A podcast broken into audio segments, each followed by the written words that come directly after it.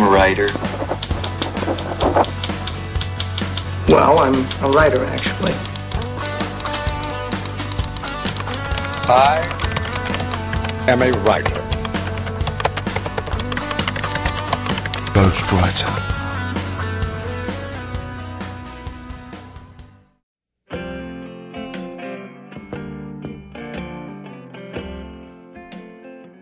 Saudações literárias, queridos ouvintes. Aqui é Ricardo Erdi e esse é o podcast Ghostwriter.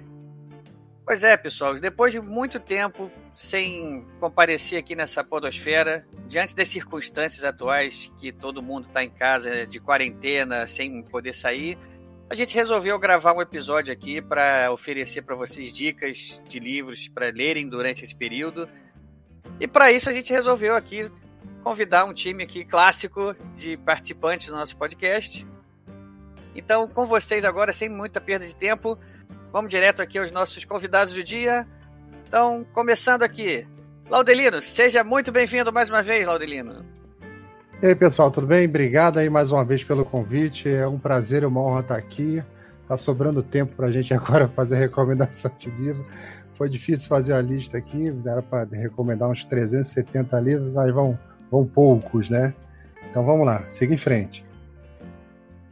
Então, pessoal, continuando aqui, os nossos convidados aqui mais tradicionais.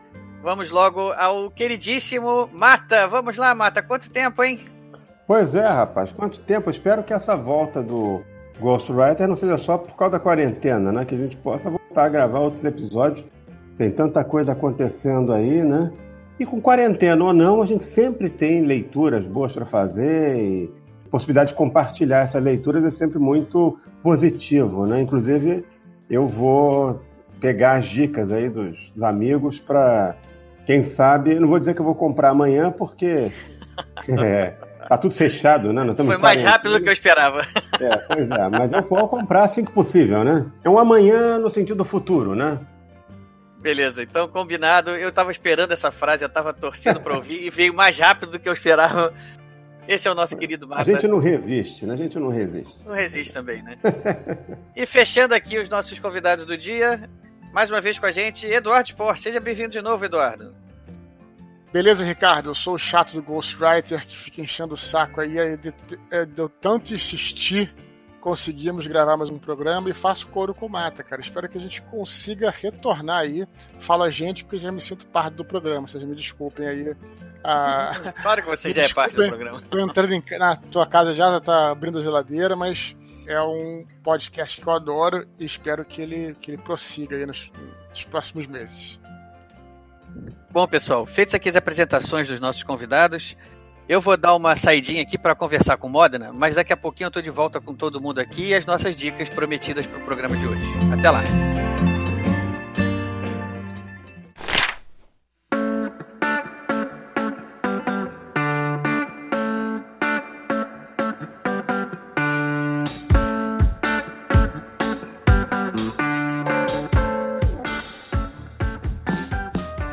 Salve, salve, amantes da literatura! Sou o Rafael Modena e sejam bem-vindos a mais uma leitura de e-mails do Ghostwriter.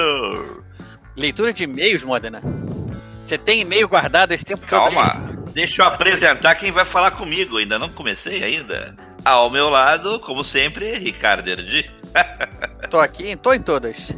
Bom, concordo contigo. Leitura de e-mails realmente fica um pouco defasada, né? Estamos há três anos longe desse podcast. Na verdade, o podcast nunca esteve longe da gente, mas nós, com o nosso ritmo de vida, nossas mudanças, estivemos ausente do podcast.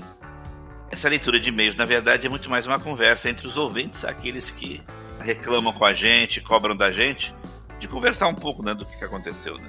É, a gente tem umas explicações aqui, umas. É, como é que eu vou dizer? É, umas satisfações aqui a dar para os nossos ouvintes Acho que o momento da gente conversar aqui, dar uma satisfação para os nossos ouvintes, umas explicações, é esse aqui agora, né, Modena? A gente tinha, vinha com uma, uma frequência, não uma frequência muito regular, eu posso dizer isso, mas a gente estava lá com o podcast, no mínimo a gente pode chamar que o podcast estava ativo, né, há três anos atrás. E de repente, sem muita explicação, ele sumiu.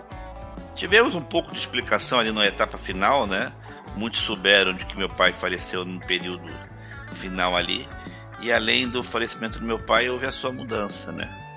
Pois que é. causou também essa um tempo de readaptação onde você estava, né? Pois é, eu fui, eu me mudei para quem acompanhou na época lá, né? Eu saí do Brasil, fui morar no Canadá, eu fui fazer um mestrado no Canadá, passei um ano sozinho no Canadá, minha família a ideia era minha família, que minha família fosse comigo, só que ela, minha esposa e minha filha ficaram lá só um mês e depois vieram morar aqui em Massachusetts. Enquanto isso, eu fiquei lá no, no Canadá para terminar o mestrado, depois vim para cá, ou seja, desde o nosso último programa, eu já, já morei em dois países diferentes. eu permaneci no mesmo local, mas as minhas atribuições no meu emprego regular, de uma hora para outra, saíram de um nível médium para o nível hard, onde a ausência do meu pai teve que ser suprido imediatamente por mim, né? Digamos que você passou de nível, né? Passei de nível, né? Passou de fase aí. Que aumentou a exigência, obviamente, do meu tempo. Mas que agora já está mais equilibrado, né? E eu tenho mais tempo. Modena, deixa eu te fazer uma pergunta aqui que eu acho que deve estar passando na cabeça dos nossos ouvintes aqui.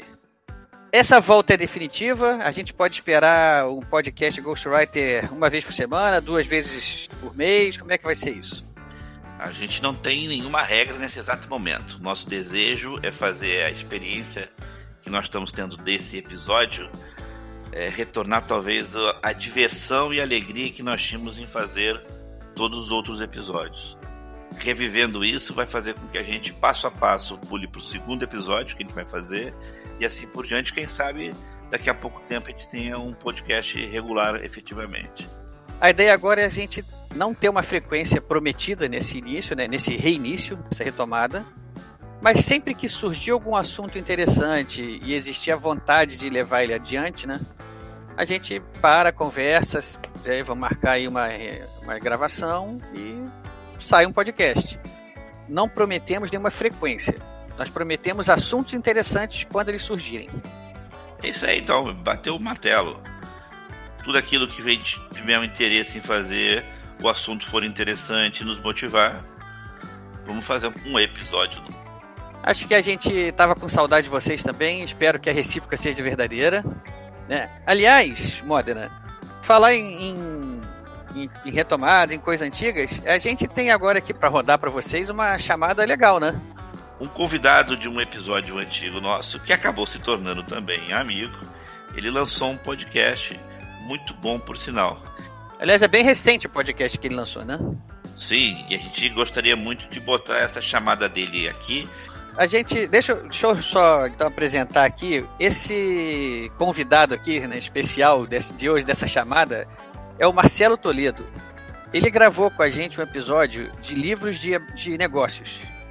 Foi um episódio junto com o Gustavo Cerbasi e o Christian Barbosa, que também são autores de livros de negócios. O Marcelo Toledo um episódio também. que você não pode deixar de escutar. É, exatamente, um episódio muito bom para quem acha que esses livros são livros de autoajuda, etc e tal. Eu acho que vale a pena ouvir para tirar um pouco desse preconceito. São livros que ensinam muita coisa bacana. É, e o Marcelo Toledo é, ele tinha lançado um livro né, desse tema. Então a gente aproveitou e convidou ele, convidou o Gustavo Cerbasi, que acho que nessa, nesse gênero literário, ele acho que ele deve ser o campeão de vendas, talvez. Então é, é, uma, é uma referência. Christian Barbosa também é outra referência no, no, nesse meio. E o Marcelo Toledo, que a gente acabou, acabou se tornando conhecido, acabou se tornando amigo, a gente mantém contato via redes sociais. E ele recentemente lançou esse, esse podcast chamado Excepcionais. E eu vou deixar ele explicar sobre o podcast, deixa ele falar um pouquinho aí, porque melhor ele do que, do que eu, né, para explicar o podcast dele. Só ligar o play aqui. Fala pessoal do Ghostwriter, tudo bem? Aqui quem fala é Marcelo Toledo e eu gostaria de dizer que eu tô super feliz com o retorno de vocês. Foi um longo período sem conteúdo, mas agora, nesse momento que a gente está precisando tanto, teremos de novo conteúdo de qualidade. Eu não sei se vocês sabem, mas eu sou um grande fã do podcast. Eu tive o prazer e a honra de participar de um episódio junto com Christian Barbosa e o Gustavo Cerbasi, e agora, mais do que nunca, estamos precisando de vocês. Agora, eu preciso contar uma novidade. Eu me inspirei muito em vocês e acabei criando meu próprio podcast. Esse é um podcast que eu converso com pessoas de negócios, eu converso com empreendedores, cientistas, autores, qualquer pessoa que tenha feitos excepcionais. Não é à toa que o nome do podcast é Excepcionais. Se você quiser escutar histórias incríveis, experiências, conversas profundas, onde eu me aprofundo para entender muito o que que fez aquela pessoa chegar onde ela chegou. Vai lá no seu programa favorito de podcast, escreve Excepcionais, ou você pode ir no nosso site excepcionais.com. Pessoal, um beijo grande e parabéns por terem retornado. É isso aí, Ricardo. Vamos terminar por aqui a nossa, entre aspas, leitura de e-mails e recados. Segue aí agora, continua com o programa. Então, isso aí, Modena. Bom falar com você de novo aqui, a gente conversar com os nossos ouvintes. O recado está dado. Marcelo Toredo também já está aí com a, o podcast Excepcionais dele já anunciado para vocês. Não deixe de ouvir. Nesse momento que a gente está aqui gravando esse, essa leitura de e-mails, ele já lançou três podcasts, né, três episódios eu já ouvi, são cada um melhor do que o outro, realmente vale a pena. E Modena, a gente se encontra depois aí, porque eu vou ali continuar com os nossos convidados aí pra gente começar a falar de livros aí para esse momento tão especial que a gente está vivendo. Um abraço pessoal e até a próxima leitura de e-mails e recados aqui do podcast Ghostwriter.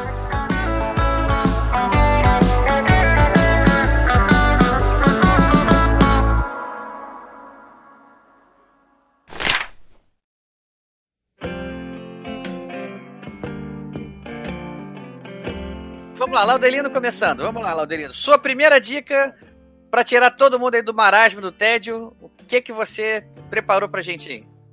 Então vamos lá. O primeiro livro que eu vou recomendar é de um cara chamado Casemiro. É a história do Casemiro, que é um ilustre desconhecido, né? E se Deus quiser, ao final desse relato que eu vou fazer dele, que eu gosto muito de, antes de recomendar um livro, falar um pouco sobre é, o personagem ou sobre o autor, né? Eu acho que agrega bastante, né? Então ele é mais um desses brasileiros extraordinários, como muitos são, e são desconhecidos, né? Acho que vale a pena de estar resgatando e falando sobre as pessoas. Ou seja, esse livro é uma biografia, né? E o biografado, o nome dele é Casemiro Montenegro Filho, tá? Ele é um cara que nasceu no Ceará em 1904, para vocês entenderem mais ou menos o contexto, né? Ele fez os primeiros estudos deles lá em Natal e por volta dos 19 anos de idade, contrariando a família e tal, ele veio para o Rio de Janeiro, porque o sonho dele era se tornar militar, né?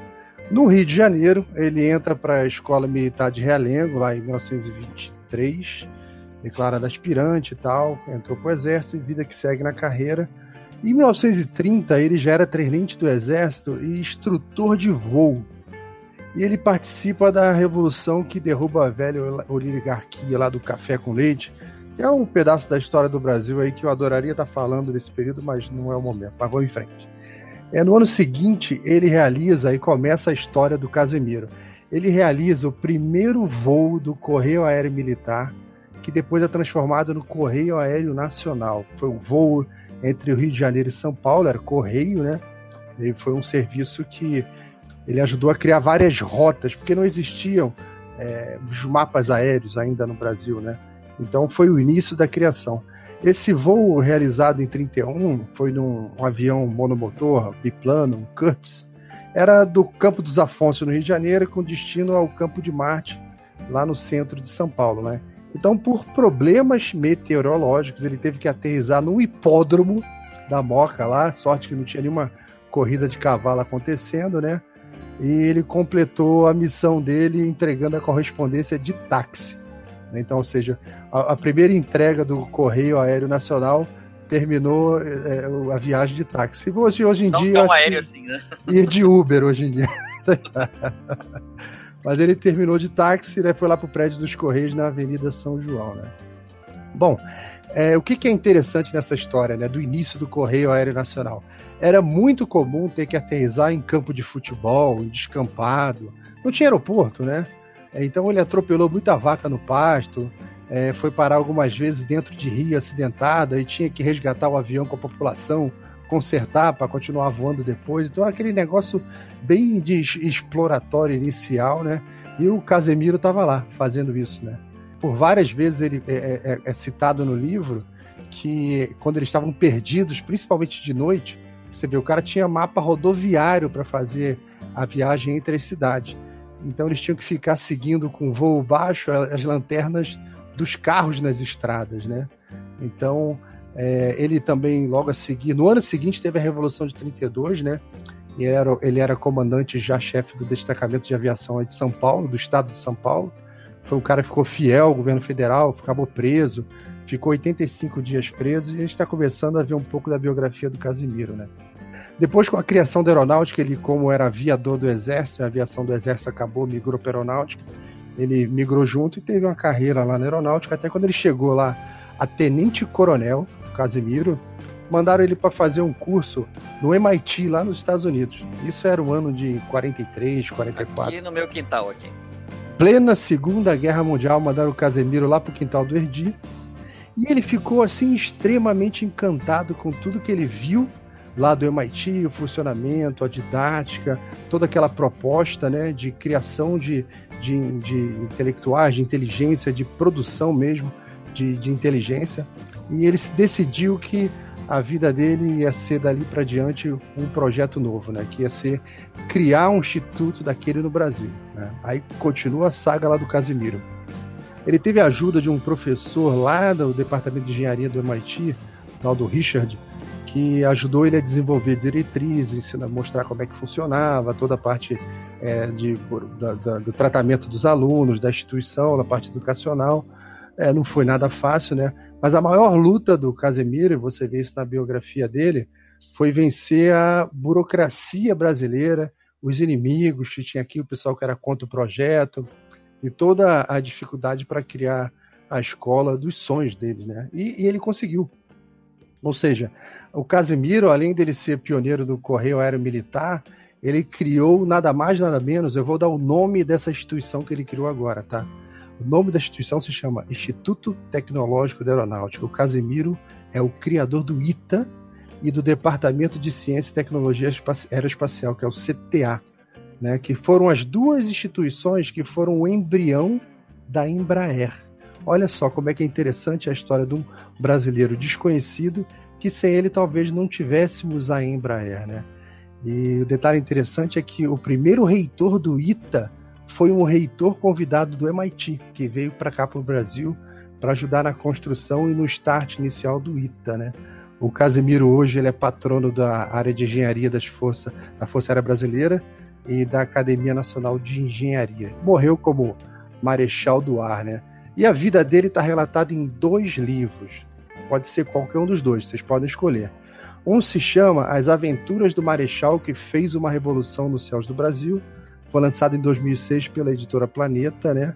E no mesmo ano foi publicado um outro livro chamado Casimiro Montenegro Filho, e de autoria do fundador da Embraer. O livro foi escrito pelo Osiris Silva e foi publicado pela editora Bis, né? É, então essa é a história do Montenegro, Casimiro Montenegro. Ele foi o avô do presidente do Ibope, que o cara que foi presidente do Botafogo também vale muito a leitura da história da, do Montenegro. Então, valeu já. Primeira dica tá aí no ar para quem quiser, tá tudo anotado. O, Laudelino, só faz aí uma para você fechar sua dica, nome, editora, autor, só para deixar bem resumido aí para quem, quem quiser anotar, ficar mais fácil. Então vamos lá. Uh, o primeiro são dois livros que contam a mesma história, né? Um livro se chama Casimiro. É, não, perdão. O livro se chama As Aventuras do Marechal que fez uma revolução no céu do Brasil, lançado em 2006 pela Planeta. Tá? E a outra é Casimiro Montenegro Filho, que foi escrita pelo Osiris Silva, que é o fundador da Embraer, e foi publicado pela editora BIS, B-I-Z-Z, BIS. Muito bom. Então é isso aí, primeira dica do Laudelino. Vamos continuar aí com o Mata? Tá pronto aí, Mata? Tô pronto, pronto, vamos lá. Então vamos lá, sua primeira dica. Primeiro deles, o livro do Ken Follett, que tem tudo a ver com o, o, o que a gente está passando agora, embora seja uma história diferente. É um livro chamado Tempo Fechado. Ele tem uns 15 anos que ele foi publicado. É um thriller. Ken Follett é um escritor muito bom. Ele é um livro passado na Escócia, no inverno, na, na época do Natal, sobre um vírus mortal. E eles guardam, é, uma, é um laboratório fortificado, quase inexpugnável, né?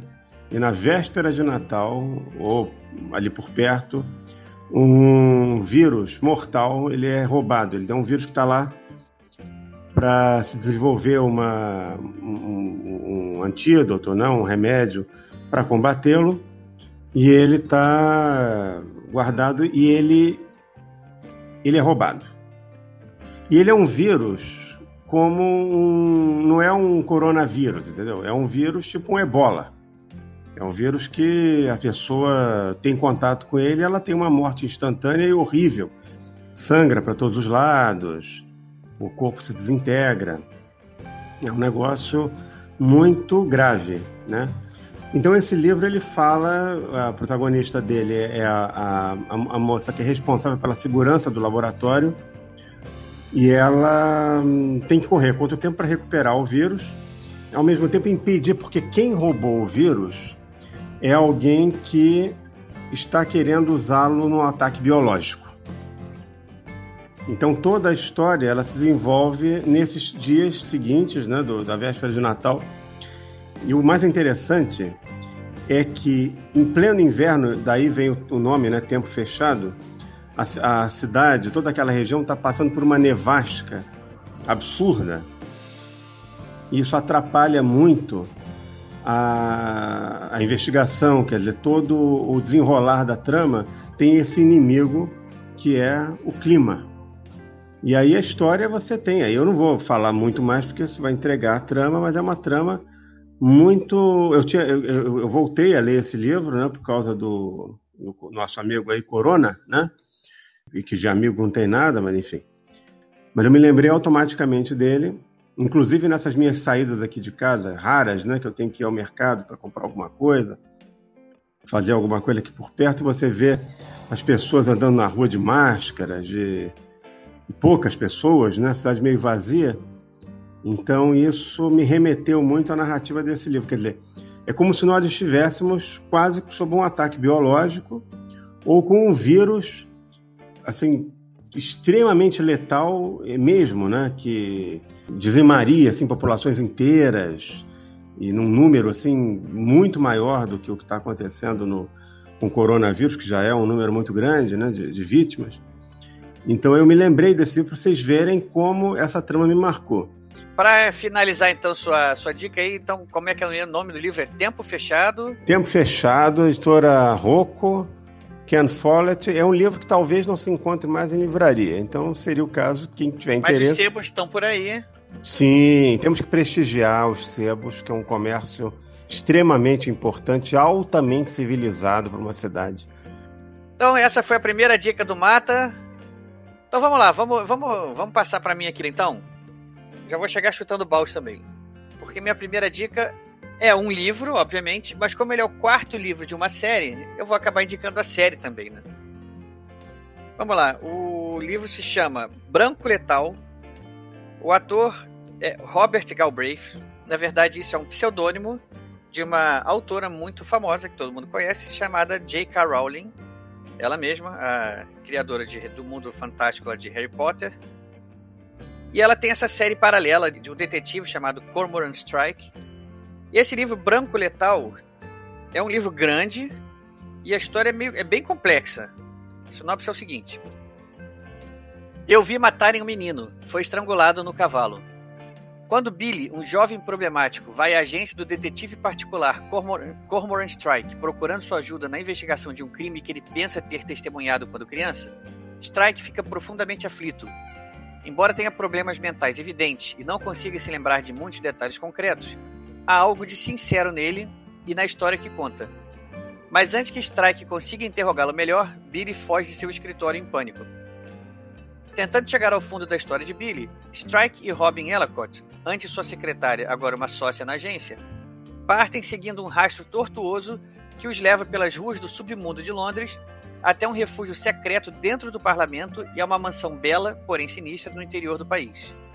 E durante essa investigação labiríntica, a própria vida de Strike não está nada fácil. Graças à fama recente como detetive particular, ele, ele não consegue mais agir nos bastidores como antigamente. Além disso, sua relação com a antiga secretária carrega mais tensão do que no passado.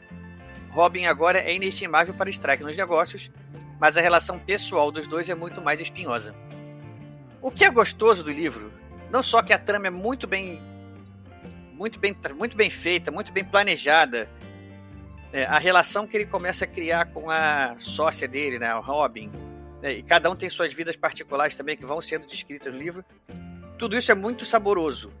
E ao mesmo tempo, tem uma outra coisa muito bacana que vai sobressaindo nas entrelinhas, assim, não é uma coisa escancarada, mas é que Londres se torna um personagem dos livros dele. Né? Porque ela descreve muitas coisas. E eu, mais de uma vez eu me peguei olhando, andando no Google Maps para conhecer os lugares que estavam descritos aí no livro. E tem até site que, que mostra, aponta os lugares que o, que o detetive passeou, andou. Inclusive aonde é a agência dele, a rua é verdadeira. Existe lá o prédio onde ele diz que é a agência dele, está lá o prédio mesmo lá ao mesmo tempo que você está lendo e você está envolvido com a trama e do que está acontecendo, e você também está, de certa maneira, envolvido com as vidas pessoais dos personagens, você também está viajando por Londres. Né? Enfim, é isso. A minha primeira dica é essa. Para resumir aqui, o livro é Branco Letal, de Robert Galbraith. No Brasil foi lançado pela editora Rocco, de 2018. Vou comprar esse aí. Eduardo, vamos fechar a primeira rodada contigo? Tudo bem, meus amigos. Eu estava escutando hoje, reescutando um programa lá, um, um podcast Desconstruindo, que é o podcast lá meu blog, aproveitando para fazer o jabá aqui, que nós fizemos algum tempo atrás sobre o Poderoso Chefão. Me lembrei que naquele momento, que um dos livros do, do Mário Puzo, que antecedeu o Poderoso Chefão, foi um livro chamado Mama Lúcia. Em inglês se chama Fortunate Peregrine, é o, o imigrante feliz, não é isso? Em português, depois ele ainda foi editado uma, pela editora Record com outro nome que eu não vou lembrar agora, mas esse é o nome é Mama Lúcia, que foi editado, o que eu li, pelo menos, né? É uma edição antiga da editora Expressão e Cultura. Não sei nem que editora é essa, mas é um daqueles livros deve ter sido publicado nos anos 70 e tal. Pois bem, é, foi, foi um livro anterior ao Poderoso Chefão e é muito interessante porque o Mário Puzo ali, esse livro foi um sucesso de, de crítica, mas não foi bem para o público. É um livro excelente, muito bem escrito, mas que ainda não tinha aquele, aquela cereja do bolo que ia fazer as pessoas se interessarem. Né? A cereja do bolo foi justamente a máfia, a sociedade secreta da máfia, que depois ia ser apresentado no, livro Godfather, o Godfather ou o Chefão, ou o Poderoso Chefão, como vocês acredito que conheçam do cinema. Então, só que o Mamaluce, cara, é muito legal, porque é um livro que não tem nenhuma. nada especial, como eu estava falando, em relação à, máfia, mas conta a história é, de uma família, né? Creio que durante 20 anos, 15 anos mais ou menos, começando ali na, é, um pouquinho antes da Grande Depressão de 29 e terminando um pouquinho depois de começar a Segunda Guerra Mundial. E é um, é um livro que conta a história de uma família italiana mesmo. É, acho que é no Brooklyn, se eu não me engano, onde eles moram em Nova York. Muito inspirado no próprio vida do Mário Puzo. A Mama Lúcia foi muito inspirada na mãe dele, que era uma matrona, né? E, cara, é um livro que eu aconselho a todos lerem, porque o começo é meio, meio lento, depois ele trabalha um pouquinho mais os personagens, e o final, eu até escrevi uma resenha. O começo é lento, o final é, porra, edificante, porque ele, o Mario Puzo, ele tem essa coisa, ele gasta algum tempo falando sobre os personagens, só que aí você, ah, pô, tá um pouquinho chatinho aqui, tá um pouquinho lento, só que aí isso é necessário para que você comece a entender e gostar dos personagens. Aí depois tem desenvolvimento, eles passam por momentos muito difíceis, e finalmente, pô, cara, quando termina a Grande Depressão, quando eles retomam a vida deles, eles crescem muito, né? Prosperam muito. Já você começa a ver é, algumas pistas, não é no mesmo universo, vamos dizer do Poderoso Chefão, nada a ver. Mas você vê que muitos elementos que o Puzo usa, ele vai utilizar depois no Chefão. Então, é, queria recomendar esse livro, que eu sei que vocês vão gostar. Se vocês leiam um livro histórico também que fala sobre os Estados Unidos naquela época, como é que era a dinâmica das pessoas, das famílias. Muitíssimo interessante, saindo do lugar comum. Mama Lucy, Mama Lucy, então, do Mário Puzo. Essa é a minha recomendação. Então fica aí a primeira dica, Mama Lúcia, de Mário Puzo. E a editora, você falou editora, eu esqueci. É Expressão e Cultura. Foi depois reeditado com outro nome pela editora Record. Eu não lembro o nome agora, mas acho que é o Imigrante Feliz, se eu não me engano.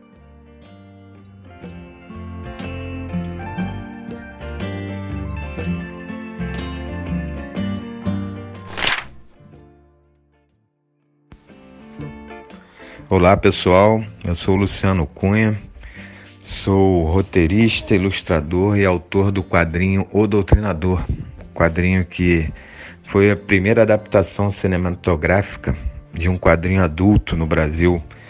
Esse filme saiu em 2018, um filme baseado no meu quadrinho, um quadrinho que eu iniciei em 2013 e tem cinco edições esgotadas no Brasil é, o filme, é, o quadrinho também se tornou uma série pelo canal Space, está até reprisando agora no, no canal TNT. E como eu sou ligado a esse mundo de, de quadrinhos, de cultura pop, é, eu decidi indicar a vocês aqui uma leitura que é uma leitura de quadrinho que se chama Superman entre a foice e o martelo, de Mark Miller e David Johnson. Esse quadrinho saiu pela Panini aqui no Brasil. Ele não é difícil de encontrar na, na internet, na Amazon e na Sarave e esses outros é, marketplaces. Ele é fácil de achar, não é muito caro. E é um quadrinho bem interessante porque ele mostra é, a trama traz o Superman em vez da nave né, do Superman como bebê é, quando deixou Krypton, ao invés de cair nos Estados Unidos, é, a nave cai na Rússia. Então é como se a gente tivesse um super-homem soviético.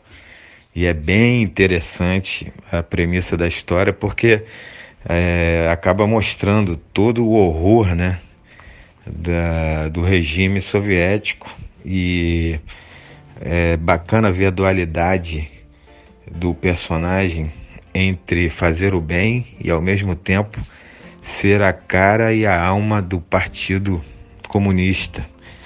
Então é uma história bem legal e eu indico a todos, acho que todo mundo vai gostar, porque é um ícone da nossa cultura pop, né? um ícone de tantas gerações visto de uma outra maneira e também aproveita para dar uma porradinha no, no nosso é, nesse regime terrível que é o regime comunista. E eu também queria, aproveitando, tem um outro livro aqui que é um livro bem fininho, é bem rápido e, e, e fácil de ler, que é da editora Armada, do nosso amigo Márcio e que é o livro chamado Do Partido das Sombras ao Governo Clandestino, de David Horowitz, esse grande, grande nome também da direita e do conservadorismo americano. Esse livro fala sobre nosso terrível George Soros. Então, e traz uma historinha de como ele influencia é, tanta, tanto a, a a política americana e mundial, né? E diz lá que é impossível entender, é, sem entender Soros, é impossível ter a mais remota ideia da política das últimas décadas e das próximas. É bem bacana esse livro também. Repito, ele é, tem poucas páginas, a gente lê rapidinho, é muito interessante. Tem 104 páginas. Então essas são minhas dicas é, o quadrinho Superman entre a foice e o martelo e do David Horowitz pela Armada, editora Armada aqui no Brasil, do Partido das Sombras ao Governo Clandestino, ok? É isso aí, pessoal. Tenho certeza que vocês vão gostar dessas leituras. grande abraço e até a próxima.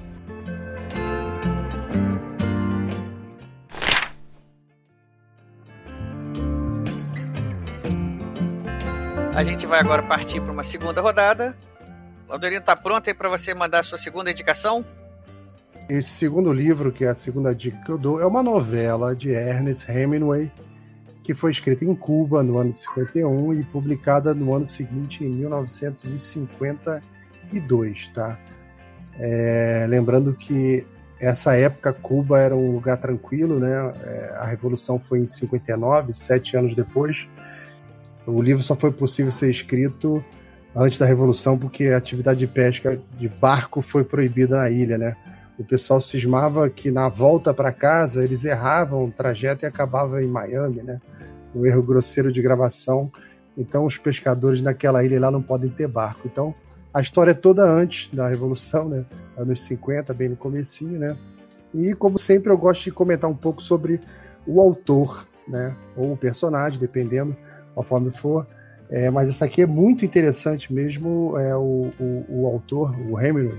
Ele tem um monte de curiosidade que as pessoas pouco conhecem, né? Ele foi um cara assim muito incomum.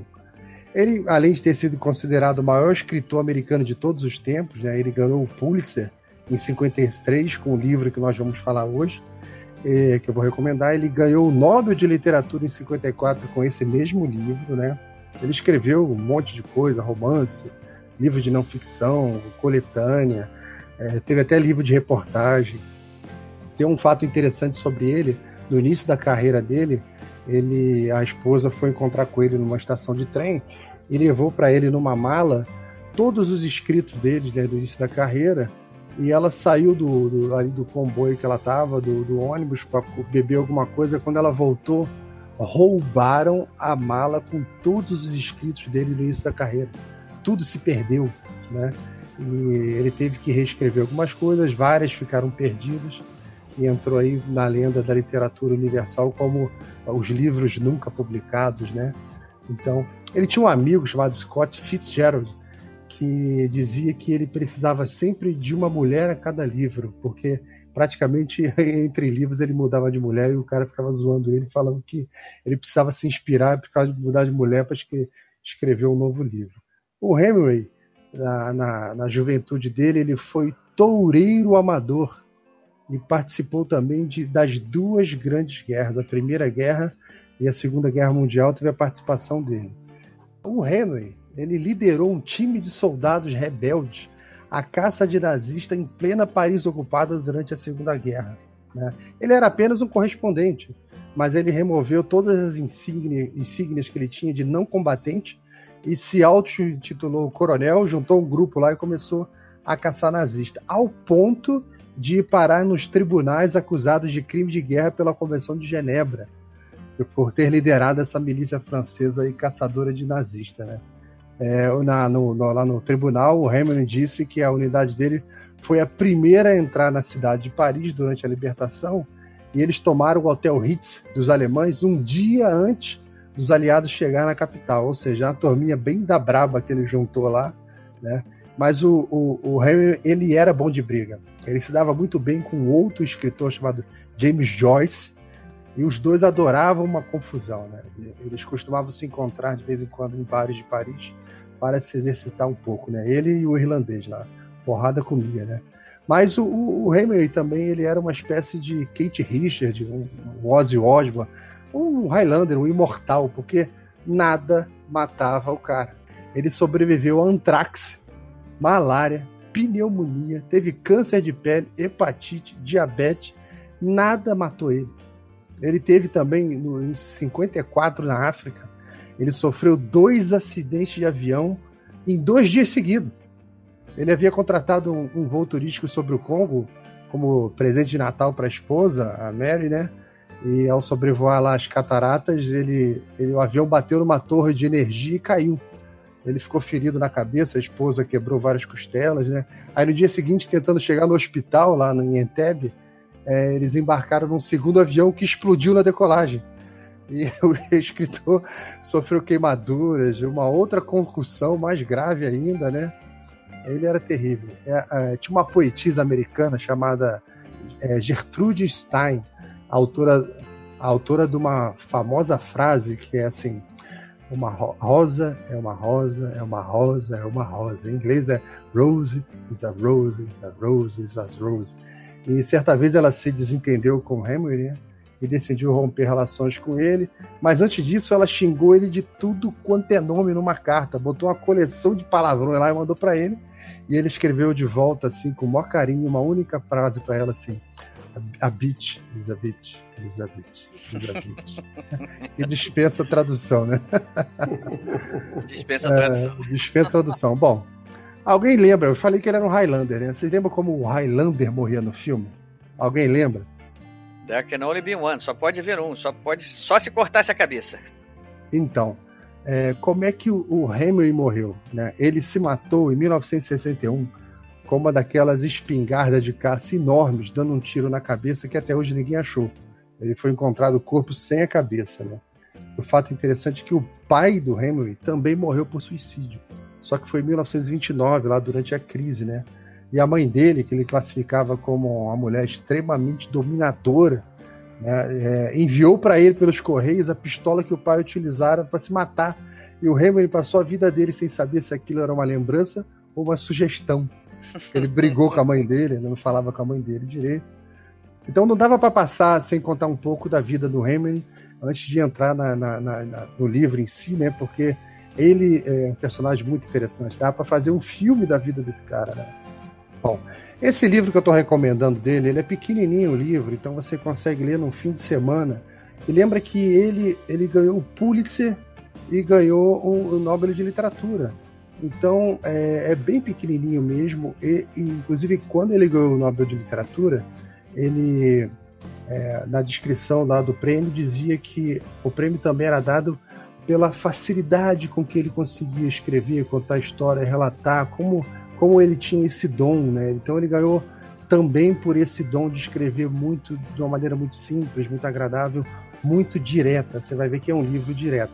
Bom, mas como é um livro pequenininho que você consegue ler no fim de semana, é difícil você não dar spoiler. Eu, eu, eu, tentei aqui, eu arrumei um jeito aqui de não dar um spoiler, que é o seguinte, vou contar a história do livro, né?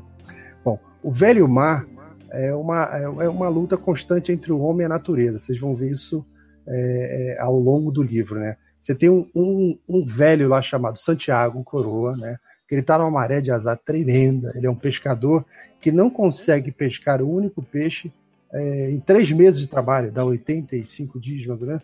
Ele não consegue pegar peixe nenhum, né? Então ele passa fome, ele precisa ser ajudado pelas outras pessoas da colônia de pesca que ele mora lá. Então tem um jovem chamado é, Manolim, que é um amigo dele, gosta muito do coroa lá e ele, o jovem fica incentivando ele a continuar tentando, né? Então o, o, o Santiago volta para o mar, né? E então lá no mar, depois de bastante tempo, ele consegue fisgar um peixe gigantesco. Chega de cerca de, o livro fala que o peixe tem cerca de 700 quilos, né? E a resistência, é claro, é brutal, né? Entre ele e o peixe, né? O peixe acaba arrastando o, o, o, personagem, o Santiago, oceano adentro, né?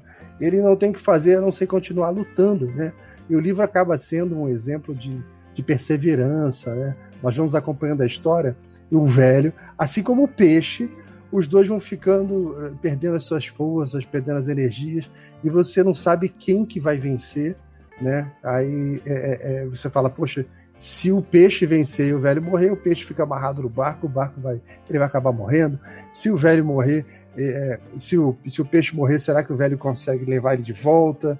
E fica aquela, aquela agonia, daquela luta dos dois, né? Então a história do velho é assim: eles vão perdendo as suas forças e no final a gente não sabe quem vai vencer aquela batalha, que é uma batalha entre o velho e o mar, né? Que é o próprio nome do livro. Fica aí a segunda dica né, do Laudelino, o Velho Emar, livro clássico de Ernest Hemingway. Já não sei mais editora, porque também é um livro já tão. É um livro mais antigo também, né? Mas não tenho, tenho certeza que ninguém vai ter nenhuma dificuldade de achar esse livro em qualquer lugar que procure. Mata, tá pronto? É, esse é um lançamento recente, chamado A Paciente Silenciosa, é um livro muito. A paciente silenciosa. A paciente tem a ver aí com, com o vírus também? pois é, né? Engraçado que eu poderia ser, né? Mas não, não, mas eu li antes do vírus, né? Esse livro é uma, eu estou dando como uma dica para as pessoas lerem, mas ele foi lido antes. Ele foi recomendado, a pessoa leu, uma pessoa indicou esse livro, falou que é ótimo, não sei o que. Então aí eu fui e li. Realmente é um livro muito bom A paciente silenciosa, na verdade, é uma, uma mulher chamada Alicia. Ela foi condenada porque matou o marido a sangue frio. Ela é era uma artista plástica e ela não se defendeu. Ela entrou num, meio que num estado de catatonia depois desse crime e ela foi internada numa clínica para recuperação de pessoas com problemas psiquiátricos. Aí, anos mais tarde, um jovem psiquiatra chamado, como é que é o nome dele? Deixa eu ver aqui, Theo Faber. Ele se interessa muito pelo, pelo caso dela, ele fica fascinado, aquelas, aquelas coisas, né? Você vê um, um caso na imprensa que tem uma, uma repercussão muito grande durante muito tempo. Alice era uma mulher bonita, então como é que ela cometeu um desatino daqueles e tal? Ele resolve se, é, é, se empregar nessa clínica para tratar para tentar entender o que aconteceu. Quer dizer, ele quer conversar com a Alice, estabelecer algum, algum tipo de contato para ela se soltar, para falar, porque ela desde então não falou mais nada, né? É como se ela tivesse ausente do mundo. E em paralelo a isso, ele vai, vai, isso vai mostrando também a vida dele, o que que o, a vida dele também desajustada, ele se identifica meio que subconscientemente com o drama dela, é como se ele também estivesse passando. Ele se reconhece um pouco nela, né, nas coisas que estão acontecendo com ele e tal. No decorrer da trama, começam a acontecer coisas ali no, na clínica, enfim, existe toda um, uma trama por trás da, do que está acontecendo, do que aconteceu com a Alicia. Tem toda uma, uma uma, um certo plano de fundo psicológico também na trama, mas é, é que está muito bem integrado à narrativa, não é uma coisa que está sobrando, ou o autor tent, tentando dar, é, mostrar a sua erudição em assuntos psiquiátricos, entendeu? Não é nada disso. É, uma, é, um, é um, um plano de fundo que se integra à história de forma que você enxerga o drama do próprio protagonista os desajustes dele, você se reconhece um pouco nas contradições que ele, que ele vive. Então, isso dá uma, um tempero a mais na, na, na, na história. Você tem um, um, protagonista que tem também uma, uma densidade psicológica, um certo aprofundamento.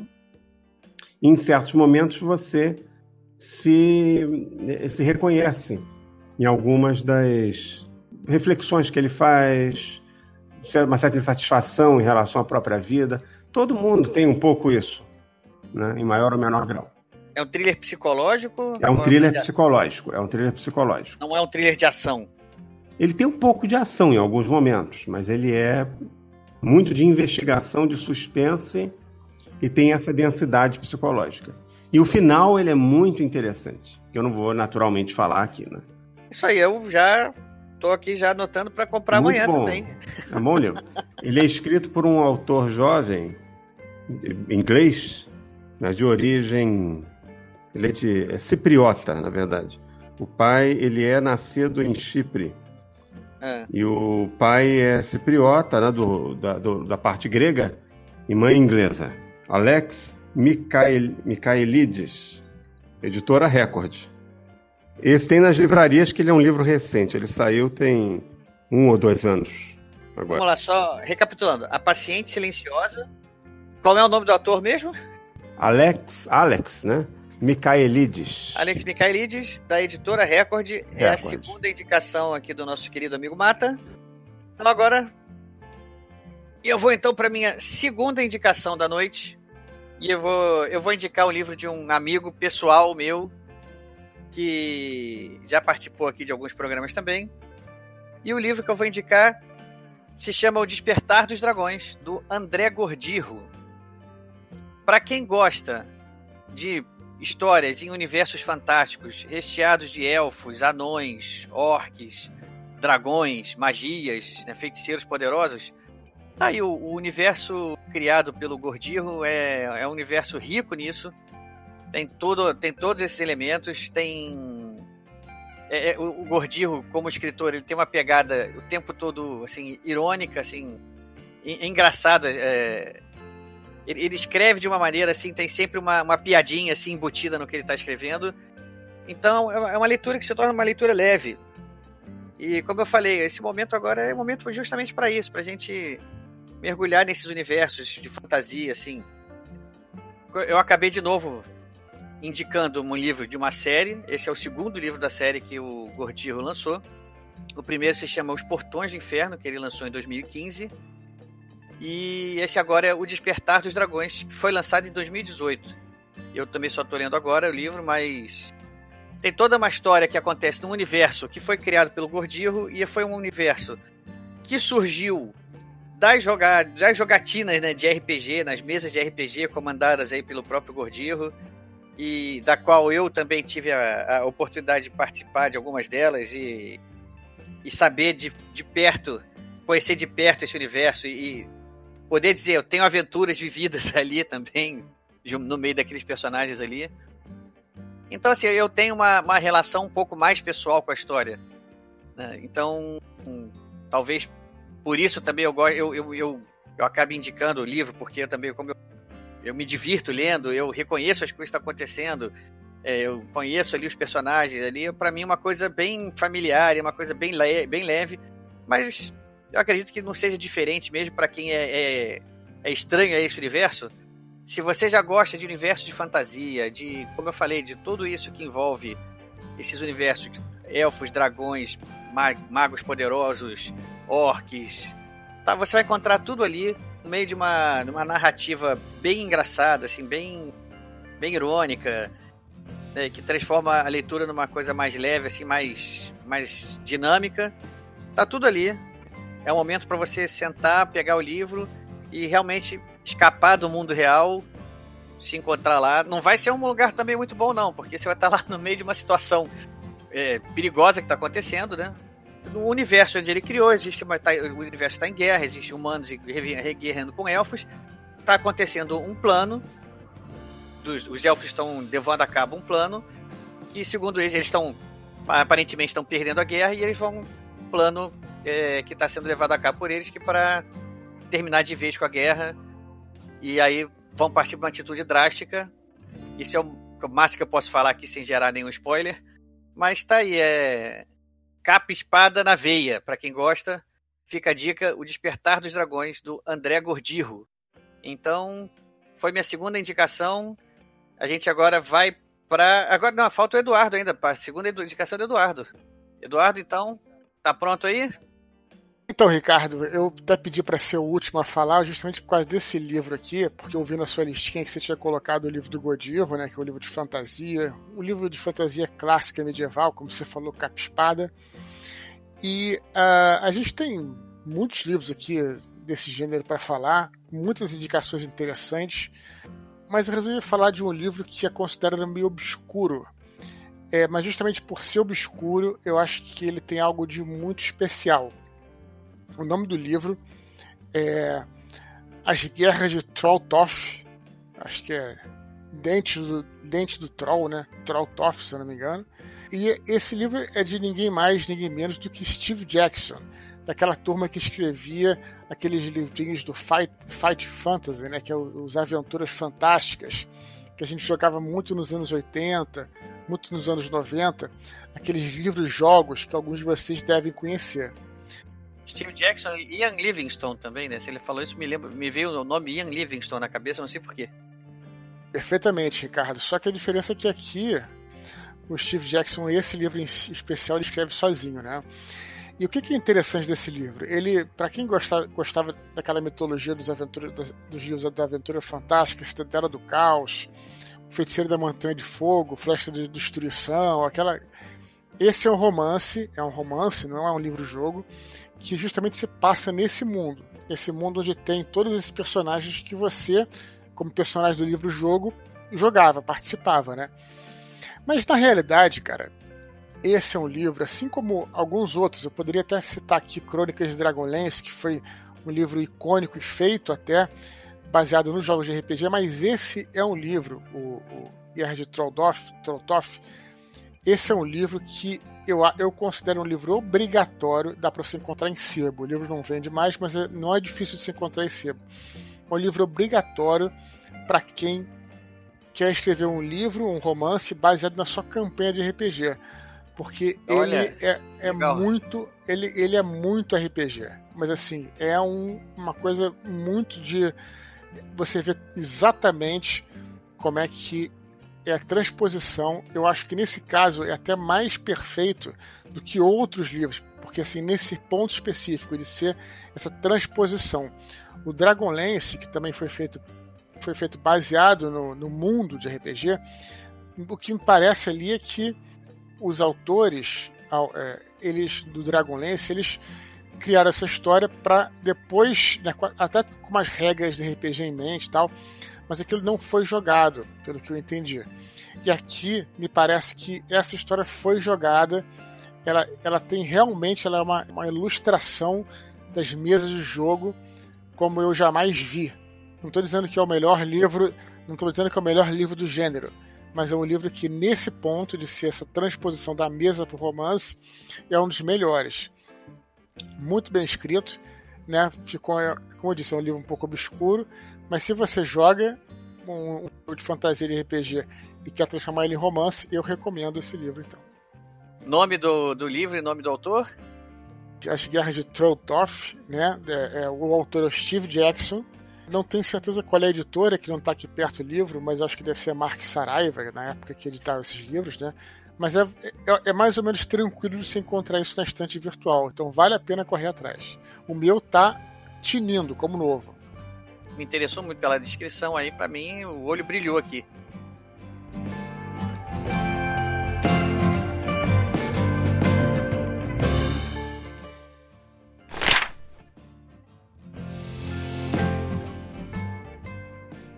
Oi pessoal do, do podcast Ghostwriter, é um grande prazer estar falando com vocês aqui. Eu sou o Bruno Zolotar, da editora Rocco, e o Laudelino pediu para eu passar três dicas para vocês de livro para ler nesses nossos tempos doidos de quarentena. Então aí vão elas.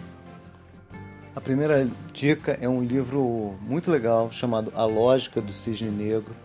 É, é um livro de um libanês americano chamado Nassim Taleb, um livro que acho que já foi lançado no Brasil há 10 anos e é um livro que fala exatamente do que a gente está vivendo hoje, do impacto do imponderável nas nossas vidas, do imprevisível, ao qual ele chama metaforicamente de cisne negro.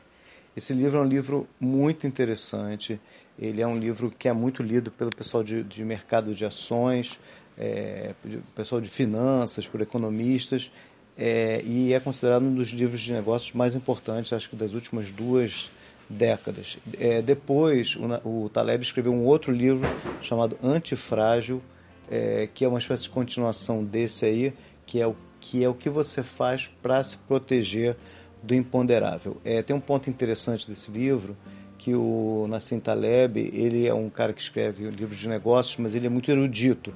Ele é uma espécie de Humberto Eco dos livros de negócios. Então a primeira dica é essa, a lógica do cisne negro. A minha segunda dica é um livro chamado A República dos Editores, do Adriano Silva, As Histórias de uma Década Vertiginosa na editora Abril. Esse livro é lá da, da Rocco. É, esse livro, gente, é interessantíssimo para quem tem aí mais de 35 anos e, como eu, cresceu com as revistas da editora Abril. O Adriano Silva foi editor da Exame, foi o cara que fez a Super Interessante, virou o jogo da Super Interessante. Então ele começa aí falando da evolução é, das revistas de Abril e da evolução da sociedade brasileira e como isso refletiu nas revistas de Abril. Ele é um livro que traz muitos bastidores, não só da, da, da Super Interessante, da Exame, mas também da Playboy, da Veja. É, e para quem gosta e gostava de revistas, porque as revistas infelizmente estão acabando, é um prato cheio e eu vou dizer que é um festival, é muito saudosismo, mas é muito legal. Então, A República dos Editores, da editora Rocco, Adriano Silva. Bom, gente, o terceiro livro eu queria indicar é, é um livro do, da Rocco também, é um clássico, do Primo Levi, que é um autor italiano, e se chama É Isto um Homem? ele é um depoimento é, do Primo Levi, que foi é, um judeu italiano deportado para os campos de concentração. Eu acho que ele tem muito a ver com isso, com o que a gente está vivendo hoje, hoje em dia, porque a gente está vivendo essa fase de confinamento e com algumas restrições. Mas perto do que os judeus viveram nos campos de concentração, isso aí é um, é um passeio no parque. É, e eu acho que o mais interessante é que, você, que esse livro mostra o seguinte: a gente vai sobreviver. É, o ser humano é capaz de sobreviver às piores coisas, ele é capaz de manter o otimismo dele e esse otimismo faz com que ele supere as mais, os mais diversos obstáculos e superou em toda a história da, da humanidade. Eu acho que esse livro traz essa coisa que a gente diz que é o triunfo do espírito humano, o triunfo da vontade da gente é, viver, da gente superar os obstáculos e da gente melhorar. Então, são essas as três dicas que eu queria deixar para vocês. Mais uma vez, muito obrigado pelo convite. Espero que gostem.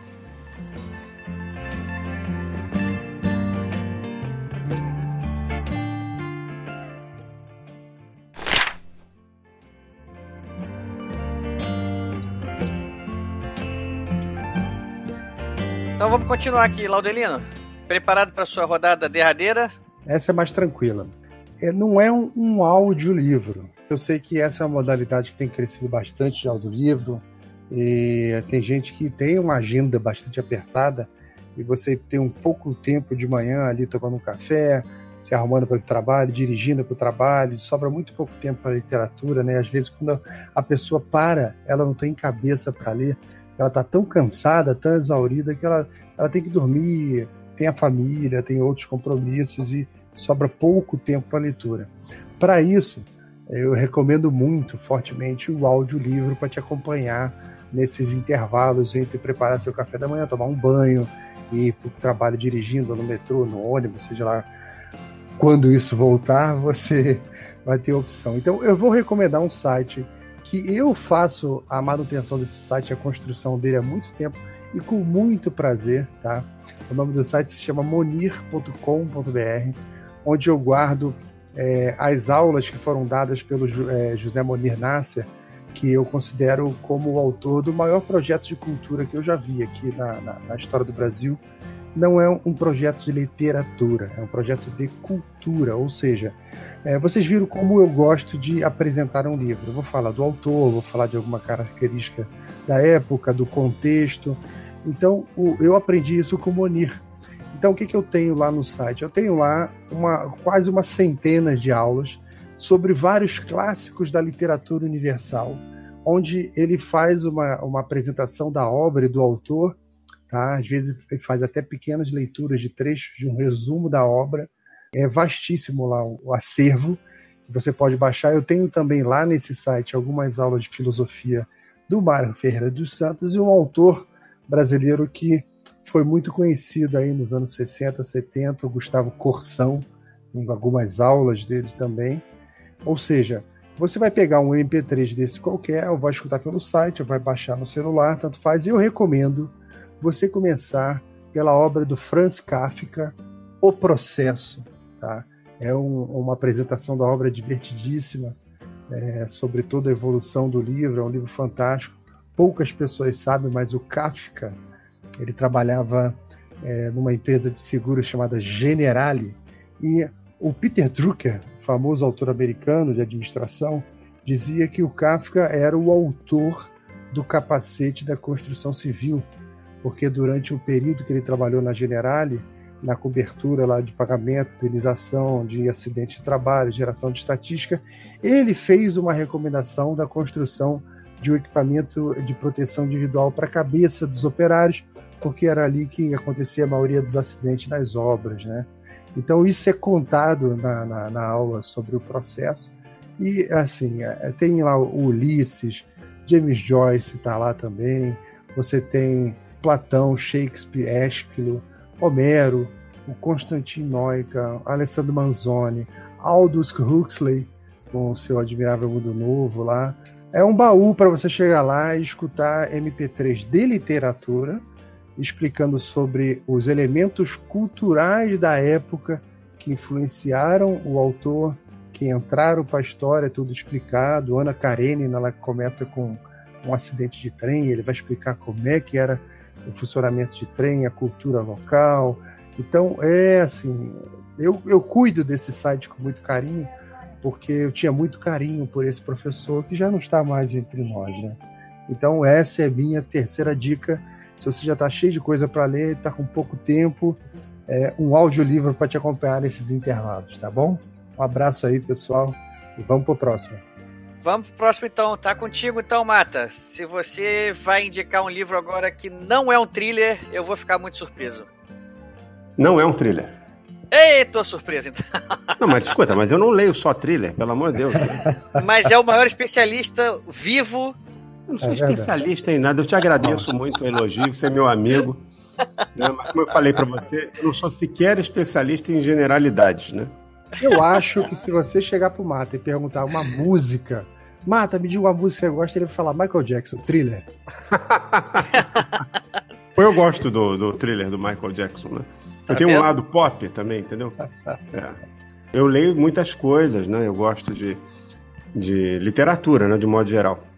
Tive uma fase da minha vida que eu lia muitos clássicos. Comecei a ler, tinha uns 20 blocos, 20 e pouquinhos comecei a ficar curioso. Eu tinha lido Dostoiévski com 19 anos, um autor que me marcou muito, mudou muito a minha, minha perspectiva de vida, minha forma de, de ver o mundo, né, enxergar as pessoas. Foi um divisor de águas assim na minha vida, Crime e Castigo, O Idiota, Os Irmãos Karamazov. E aí, empolgado por essa transformação né, que Dostoiévski operou na, na minha pessoa, né, no meu eu, né, nessas entidades que me habitam, eu comecei a procurar outros livros brasileiros, estrangeiros, e um dia caiu nas minhas mãos o Madame Bovary, do Gustave Flaubert. É um livro que fala sobre, na verdade, a vida de uma mulher infeliz, insatisfeita, Emma Bovary, que se casa com um homem por quem ela não, se, não é apaixonada, enfim. Ela é uma mulher com muita sede de viver, com muitas ambições e tal, e acaba caindo num casamento muito sem graça, com um homem esquisito, assim, meio paradão e tal. Ela se torna adúltera. Eu até brinco com as pessoas, que o pessoal fala muito: ah, Capitu traiu ou não traiu? Olha, eu não sei, eu acredito que não. Mas Madame Bovary traiu. Isso aí eu te digo com certeza. É, eu li Madame Bovary naquela época, né? 20, tem, eu tô com 45, né? Então tem mais de 20 anos. Eu gostei, achei um livro interessante, fiquei muito. Porque você fica muito sensibilizado com a situação dela. De certo modo, você entende os caminhos que levam ela a cometer aqueles desatinos que, na verdade, prejudicam também muito a ela. Quer dizer, ela foi levada também muito pela época, né? Era uma época muito, muito diferente, né? havia muita repressão, muitas convenções sociais. O próprio Flaubert, quando o livro foi publicado, ele foi ao tribunal, né? ele foi julgado que era um livro inadequado, era um livro perigoso, obsceno. Né? Ele foi absolvido, enfim, mas ele passou por um julgamento na França em 1860, talvez, que o livro é de 1857. Aí, recentemente, eu fui reler esse livro. Eu tinha uma vaga lembrança da história. E é interessante, quando você lê um livro desses mais velho, você entende muito mais a, as entrelinhas da história e o drama que está muito nos detalhes. também do ponto de vista da Emma Bovary. Embora o livro não seja todo narrado do ponto de vista dela, ele é um livro com aquela, aquele formato narrador onisciente, né, que está em toda parte, diferente do Dom Casmurro, né, que é muito o Bentinho falando né, o tempo todo e, e raciocinando, quer dizer, você vê a, toda a história pelo prisma da, do ponto de vista dele. Mas uh, uh, eu fui reler agora, estou relendo Madame Bovary nesse momento.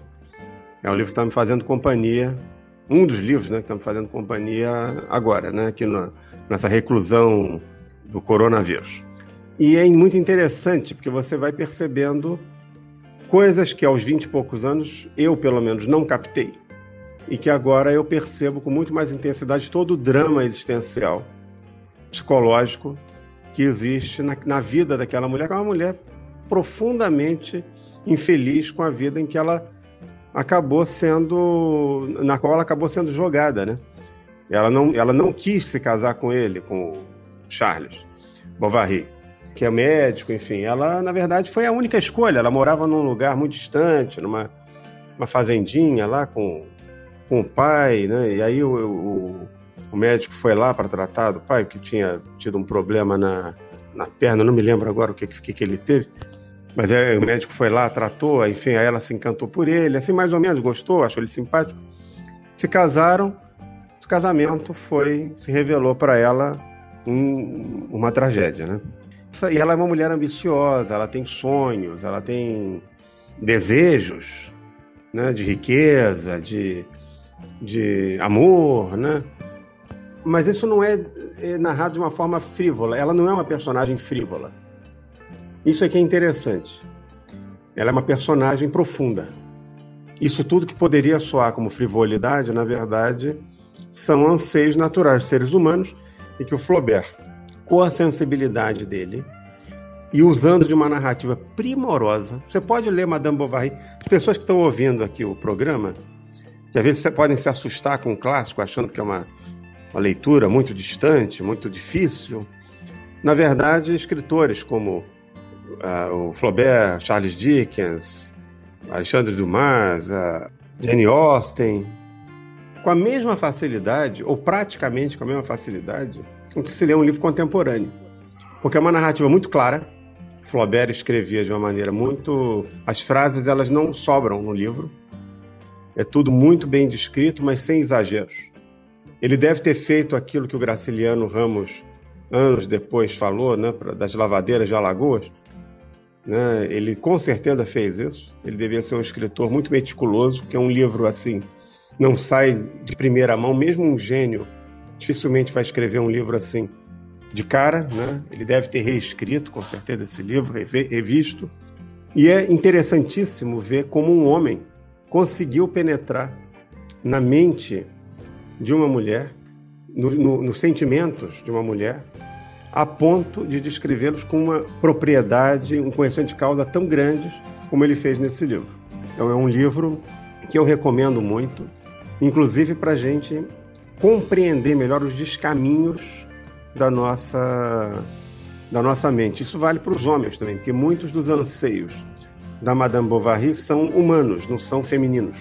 Na verdade, todos os anseios, em maior ou menor grau, eles são humanos. Né? A, a sociedade aqui tenta compartimentar muitos deles em, entre homens e mulheres. Na verdade, o ser humano ele compartilha muitas, muitas sensações, muitas, muitos pontos de vista, muitas experiências de forma similar.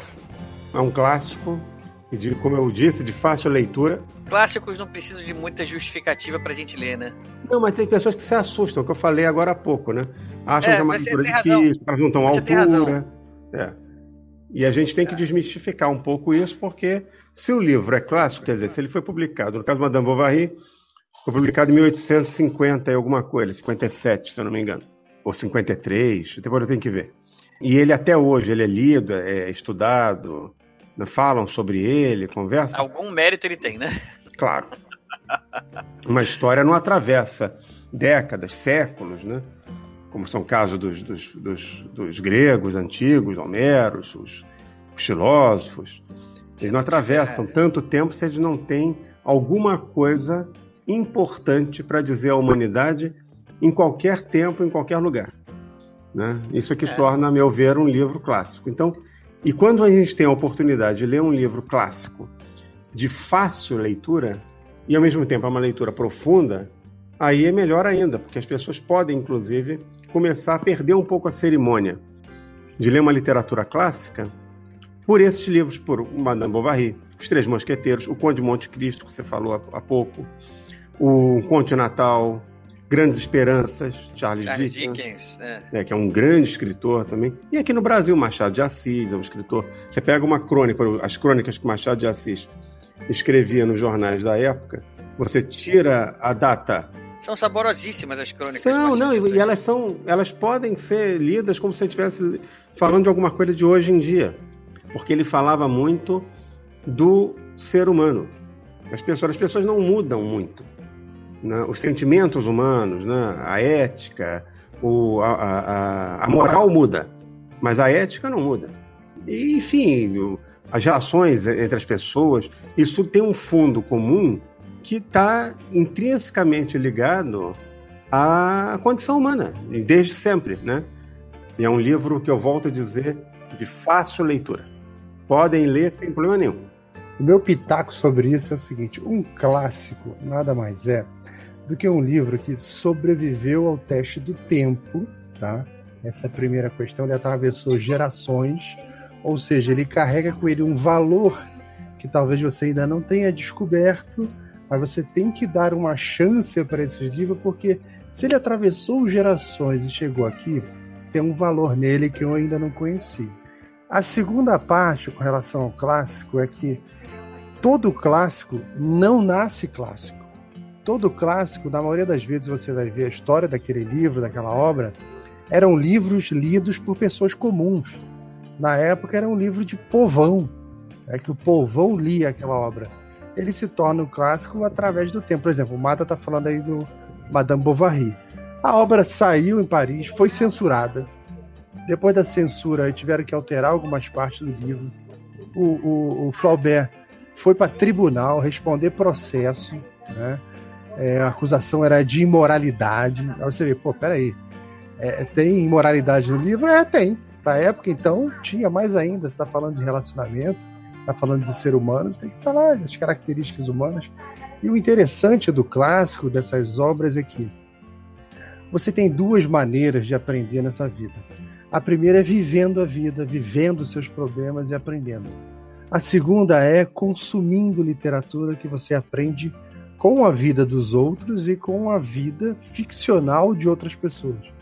Então, por exemplo, todo mundo que tem uma cultura de filmes, quando você olha um determinado filme, você consegue, às vezes, no início dele, às vezes até no trailer, você já fala assim: olha, esse cara é o vilão, esse aqui vai se dar bem, esse aqui é o mocinho, esses dois vão acabar casados.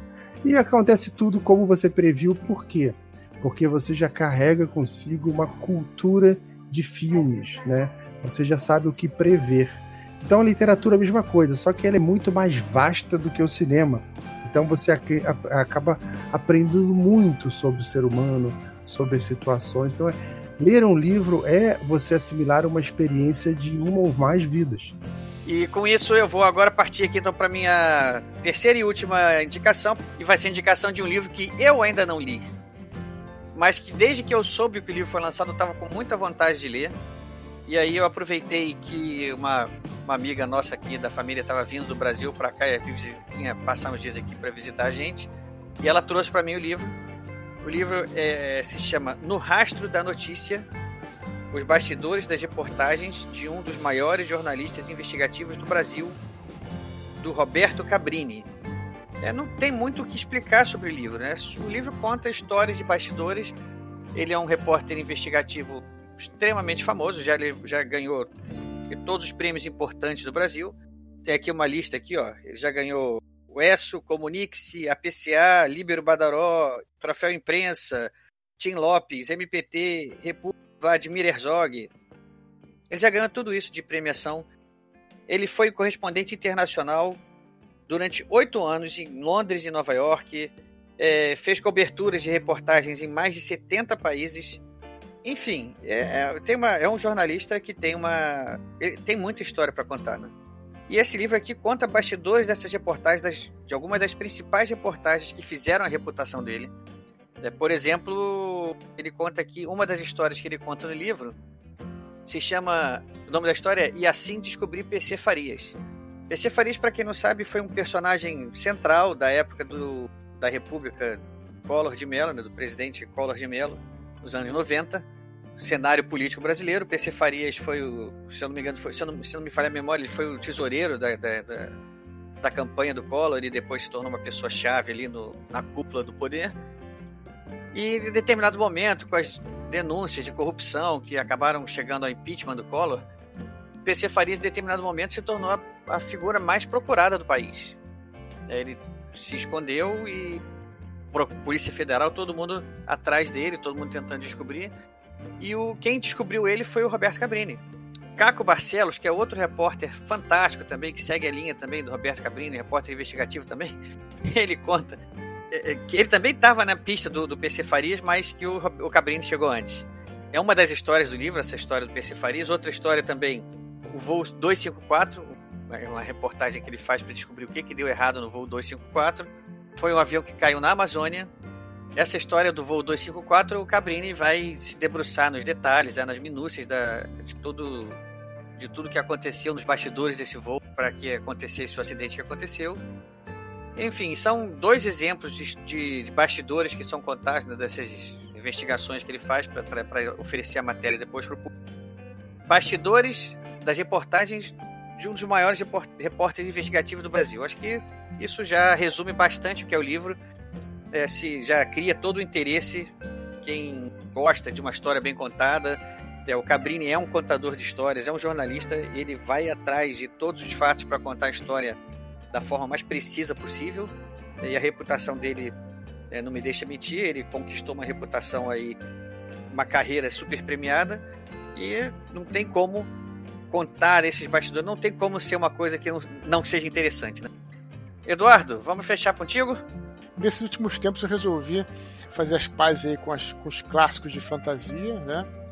Então acabei lendo alguns, inclusive o, o famoso Guerra dos Mundos, do H.G. Wells, como vocês já devem conhecer.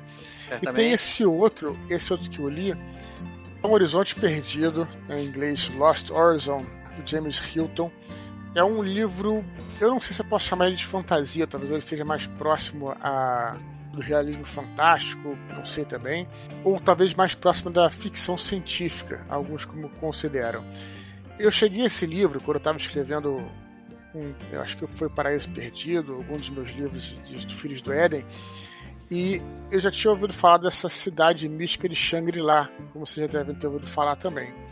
E eu fui procurar para saber se eu conseguia encaixar isso no meu universo e descobri que a cidade de Shangri-La ela não é mitológica, ela é literária. É uma, uma cidade literária baseada na cidade mitológica de Shambhala. Shambhala de fato existe. Shangri-La não. Shangri-La foi criada em 1937 por esse autor britânico James Hilton. Contou uma história né, de um grupo de pessoas que estão num, num avião, eles caem lá nos Himalaias e são pegos por, por monges e levados para esse vale perdido que tem tudo, que é pô, tudo floresce e em determinado momento o monge chefe lá do, do mosteiro ele diz para eles que se eles ficarem lá eles vão ter a vida eterna, né? vão ficar para sempre lá. Tudo bem, até aí legal.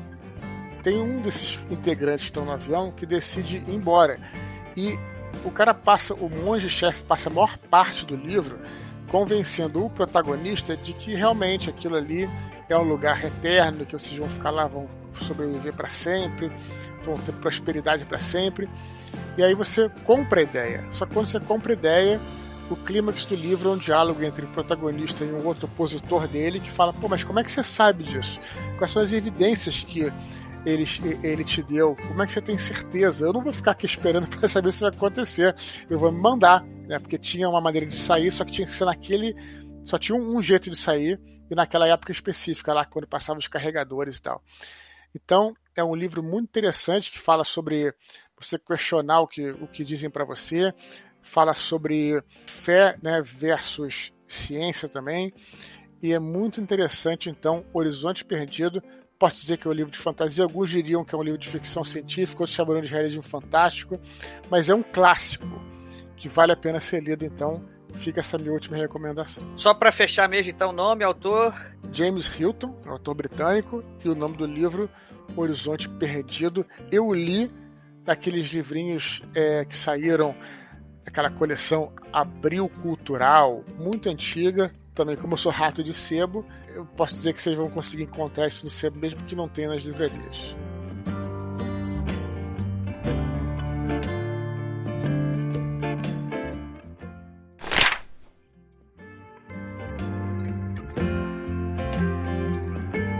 Acho que então, pessoal, era isso. A gente queria fazer esse podcast aqui, esse episódio novo, depois de tanto tempo aí fora do ar, para trazer um pouco de leveza nesse momento difícil que a gente está passando quem tiver aí no futuro ouvindo a gente, vai identificar ao longo dos nossos comentários ao longo do episódio aí que esse, ele foi gravado durante o período de quarentena e reclusão que nos foi imposto pela história do coronavírus aí, que tá bem na cabeça de todo mundo atualmente, né? Eu tenho certeza que essa história vai ser conhecida ainda no É capaz até de ser um divisor de águas agora no, na nossa época, né? A gente não sabe ainda. Pois é, eu tenho certeza que assim, a gente vai passar por isso. A cidade já passou por coisas muito piores. É um período chato e a gente resolveu se reunir aqui para tentar trazer uma conversa leve, trazer umas indicações de leituras aí, né, leves também, que a gente pudesse oferecer um paliativo para quem está aí meio que preocupado em casa e não sabe o que vai acontecer. Pelo menos a literatura não pode ser a melhor companheira nessas horas. Né? A gente é, viaja sem sair de casa, né? A gente vive aventuras, a gente conhece lugares, a gente conhece pessoas, personagens, tudo isso sem sair de casa. E atualmente a realidade que nos impõe é essa, né? Não sair de casa. Então vamos mergulhar na literatura para a gente poder continuar vivendo, né? Então, pessoal, essas eram as dicas que a gente queria trazer aqui para vocês. É, Laudelino, como é que o pessoal aí te, te encontra aí, para se quiser manter contato com você? Bom, o pessoal me encontra no e-mail aí, laudelino.pobox.com, p-o-b-o-x.com. Redes sociais, Laudelina Amaral de Oliveira Lima, não é difícil encontrar, porque a espécie Laudelino é bem pequena, são poucos exemplares, né? é só usar o Google que vocês me acham, tá ok, gente? Agradece mais uma vez sua participação aqui, Laudelino. Você sabe que a casa é sua, né?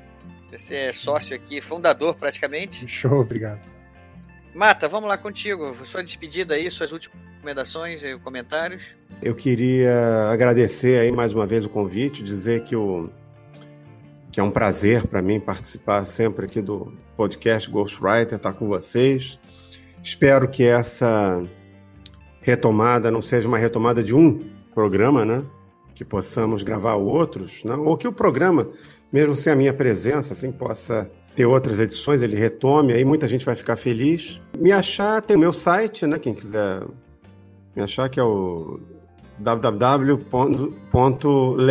com dois t's.com sem o BR.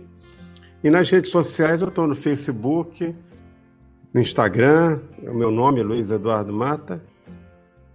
E também não é uma espécie muito difundida, esse nome. Mas, enfim, podem entrar em contato comigo por lá, eu tô, de vez em quando eu apareço. E a casa aqui também é sua, você sabe disso, né? Pô, muito obrigado. Sócio também aqui já da, da, da casa, é toda sua, é um dos nossos participantes aqui mais queridos, mais comentados nos nossos e-mails. o pessoal é muito gentil, muito bacana. Eduardo, vamos fechar contigo? Obrigado pelo convite aí, pessoal. E depois a gente se fala lá pelo grupo. Falou? Isso aí. Então, pessoal, acho que o recado está dado. O importante é a gente passar por isso pela companhia de livros, como a gente já falou. É, não podia ser melhor. Então fica aí a volta do nosso podcast com essas indicações de livros para passar a quarentena. Um abraço para todo mundo, pessoal. Um abraço, Laudelino. Um abraço, Mata. Um abraço, Eduardo. Abraço. Abraço aí. Vou lá, cara. Abração. Tchau, tchau. Aqui é Ricardo Erdi, desligando.